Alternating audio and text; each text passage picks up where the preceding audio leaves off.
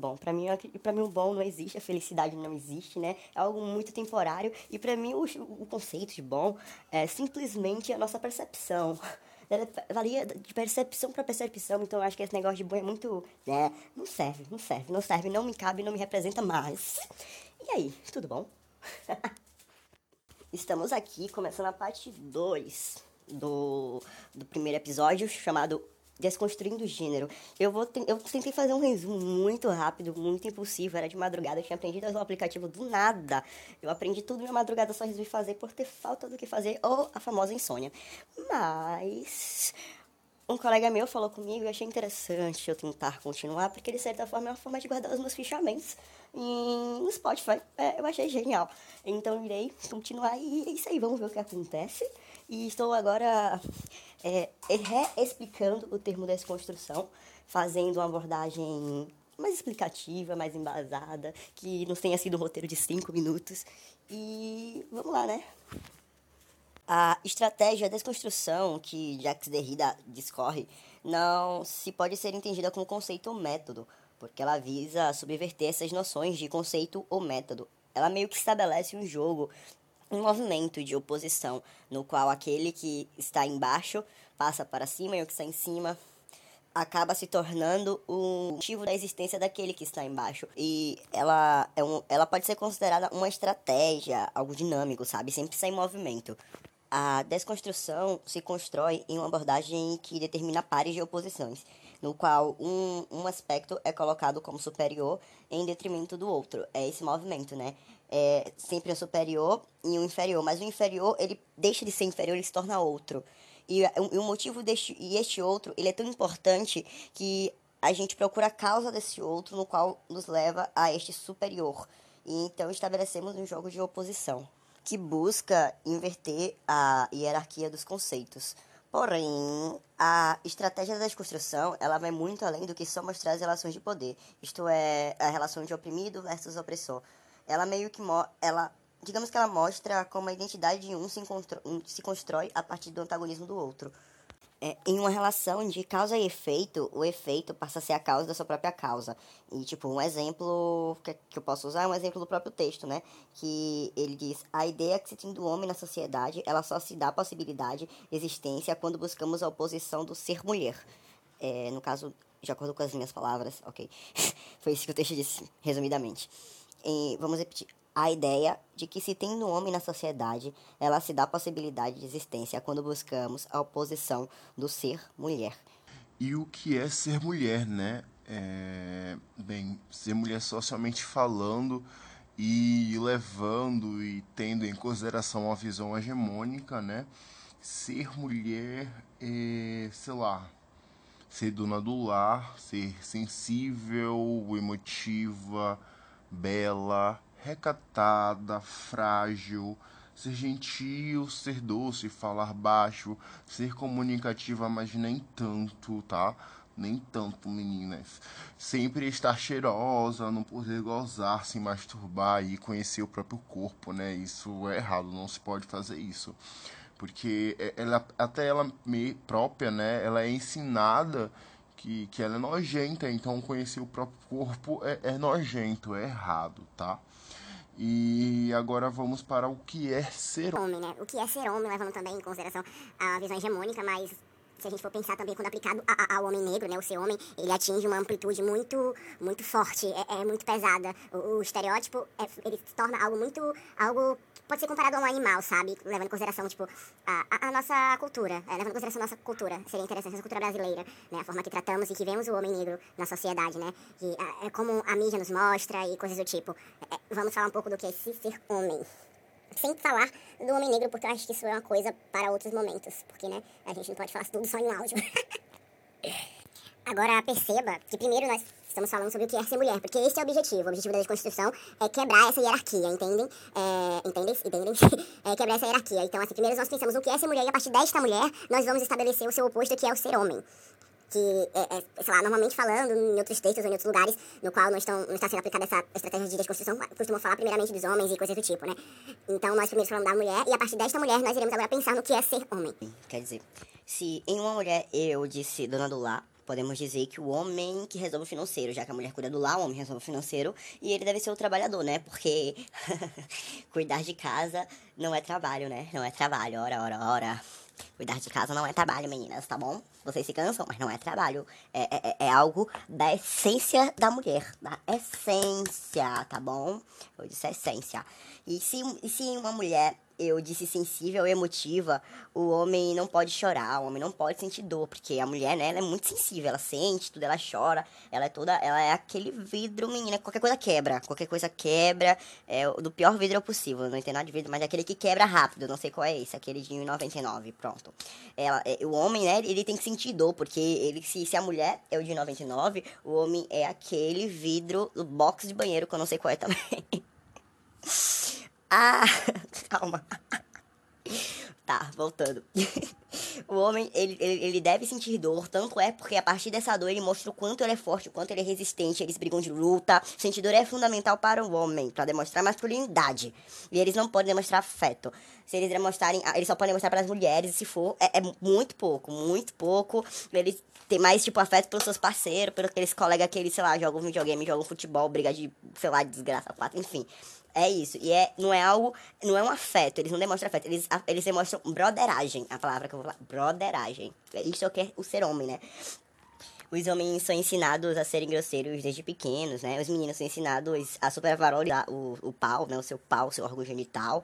E ser pegador e não recusar sexo, né? Serem fortes. É, é, eles... Enfim, muitos homens, né? Muitos homens... É, quando são introduzidos à vida sexual, né? Quer dizer, se a criança tiver, se esse homem tiver a sorte de ter uma educação sexual, porque os meninos eles são muito deixados a explorar, eles vão aprendendo com os outros colegas, tem aquele outro, sei lá, amigo do colégio ou de alguma convivência que aquele homem que acaba fazendo uma introdução sexual, né? A gente já vai para um assunto muito mais sensível, né? Porque são esses meninos que são é, estuprados na infância, a gente não vai tocar nesse assunto porque aí é mais pesado. E essa introdução da vida sexual do homem, né? Que é sempre aquilo deles não recusarem o seu corpo, ser sempre uma máquina sexual e, e não saberem, não saberem ter esse tato, essa sensibilidade, né? De observar. Enquanto a mulher é ensinada a observar e a partir disso agir, o homem ele é ensinado a agir e talvez pensar, porque ele é, ele, ele é muito mais comparado a algo animal, né? Algo feroz e que a gente encontra né, a importância da, da estratégia desconstrucionista, né? Que ela é necessária para quebrar com esse padrão de hierarquização e, e assim com essa inversão desses pares, né? Do ser homem e do ser mulher, né? Cuja normalmente o homem estaria primeiro, depois viria a mulher. Nós pensamos na mulher e a partir da mulher pensamos quem é este homem. Como é, é essa mulher pensando nas suas vivências, na sua trajetória, ela percebe o que é este homem na qual sempre interagiu com ela, a qual ela foi ensinada a servir e, enfim. Pensar, né? Como o segundo é sempre o fundamental, porque a partir do segundo que a gente pensa no primeiro, tá bom? É mais ou menos assim que funciona, pelo menos de acordo com Jacques Derrida, Derrida, Derrida, Derrida. Derrida. O Derrida, ele faz menção à, à palavra jogo, a um termo chamado jogo, que é, é basicamente a forma que essa estratégia de desconstrução age, né? O jogo de oposições, né? É, de sempre que sempre utiliza a hierarquização e a partir dessa hierarquia ele pega o segundo termo e transforma em primeiro termo e a partir disso ele se baseia no segundo termo para definir o que gerou aquilo. É, isso ele define a palavra jogo, mas sempre de forma indireta, porque ele acredita que é, fazer todo esse transformar todo esse processo em uma palavra só, ele basicamente está cedendo ao que a palavra desconstrução quer subverter, que ela sempre está fazendo esse jogo de pares, né, de oposições. Ele pega aquele sistema, usufrui daquele sistema, questiona e mostra que ele está errado. Então, no momento em que ele define todo esse sistema em, em, em uma palavra só, né, esse processo, esse sistema, esse jogo em uma palavra só, ele está dando espaço, né, para que a própria desconstrução haja, é, haja contra ela mesma, ela própria. Isso é importante, é importante que saibamos disso. Eu acho que eu expliquei. Eu não sou profissional, mas acho que eu tô. Acho que deu, deu certo, ah, enfim. Em uma conferência, o Derrida ele faz referência à palavra jogo, mas de forma indireta, porque ele acredita que no momento em que você define toda essa estratégia, todo esse, esse conceito, essa estratégia, esse método, esse jogo, a, a palavra jogo, você basicamente está dando espaço para haver uma hierarquização entende? Porque passou a ser algo em específico e a partir disso, a partir do momento que, que participa dessa hierarquização, hierarquização o, a, a estratégia da desconstrução ela perde para si mesma. Então, não, isso não pode acontecer. Então, se torna é, basicamente uma estratégia mesmo. Ele mostra em alguns momentos que a melhor palavra a, a, se usar seria estratégia, mesmo ele também fazendo referência a um jogo de oposições. Mas usando estratégia é uma forma estratégica, por assim dizer, de, de tentar utilizar a desconstrução, tá? A, a, a, acho que é a desconstrução, ela age, né, como é, ela, ela, ela usufrui desse jogo de pares, ela, ela entende esse jogo, ela participa deste jogo, ela compreende este jogo, para depois questioná-lo, mostrar que ele está errado e a partir disso destruir esse jogo de hierarquização, né? Esse jogo que é a hierarquização, esse processo, essa estratégia toda ela basicamente procura fazer isso e eu vou citar agora uns exemplos, acho que mais ou menos uns três exemplos, dois, três exemplos bem básicos para poder a gente entender o, a, a, a necessidade da desconstrução, né, é, no gênero, nosso entendimento de gênero, apesar que eu já dei vários exemplos aqui, mas vamos dar mais exemplos porque a gente gosta e todo mundo está entendendo. A gente não, eu, porque só tenho eu aqui. Nós entendemos a partir de uma mulher, né, o que é ser homem. E nós, a, partir disso, nós entendemos o que a mulher está em oposição ao homem e o homem está em oposição à mulher. E aí temos um jogo, por assim se dizer.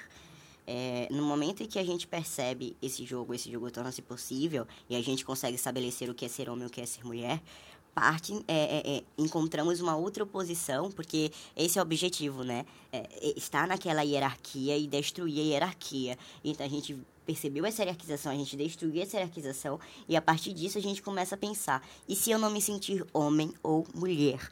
Eu posso ser algo diferente. E então a gente encontra uma outro, um outro jogo de hierarquização, uma nova luta, que é o que? Os gêneros binários, que é o ser homem ou ser mulher, e os gêneros não binários. A partir desses gêneros não binários, que são as pessoas que não se identificaram com homem e mulher, é, é, é, existem outros questionamentos e novos jogos e novas explanações do, do, do, que é ser homem, do que é ser mulher, talvez do que é ser cis e, e por que a existência disso. E aí a gente já encontra um novo jogo, talvez isso possa ser uma, um outro áudio, um outro podcast, né?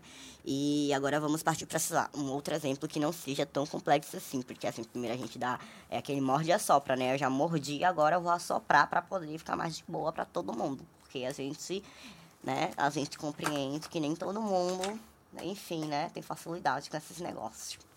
Vamos lá. Podemos pensar no, nos termos sapatão e né? Que no momento em que começaram a utilizar, a, a, algumas pessoas começaram a utilizar as palavras sapatão e como ofensa, né? Porque de alguma forma eles pareciam ser do meio LGBT, da comunidade LGBT. E aí eu pergunto quais ensinamentos para quais ensinamentos e qual, em qual bases, em quais bases esses ensinamentos de ser viado ou não se baseiam, sabe? Em quais bases esses ensinamentos de ser viado ou não se baseiam? É isso que eu me pergunto muito. Mas enfim, vamos voltar para o assunto. Podemos pensar que no momento em que o ser viado e o ser sapatão se torna ofensa, né? A, essa população, a população LGBT que ia mais se apropria dessas palavras, é, como, como essas palavras que eram para ser de início insultos, né? E utilizam como adjetivos de elogio, assim questionando o que é ser hétero, né? Porque, assim, o gays, é, é, a homoafetividade é, era um palavrão, né? É uma coisa feia se falar, era uma ofensa, ele se apropria e fala, não. A partir destes jogos, de, dessa hierarquização da heteronormatividade e homoafetividade, houve-se, assim, né, um, um, um, uma crítica, né, à heteronormatividade, assim, executando a, a, desconstrução, como também nós podemos pensar na palavra ser preto.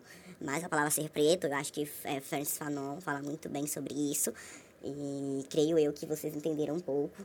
E se você escutou até o final, eu te dou duas palavras. Parabéns.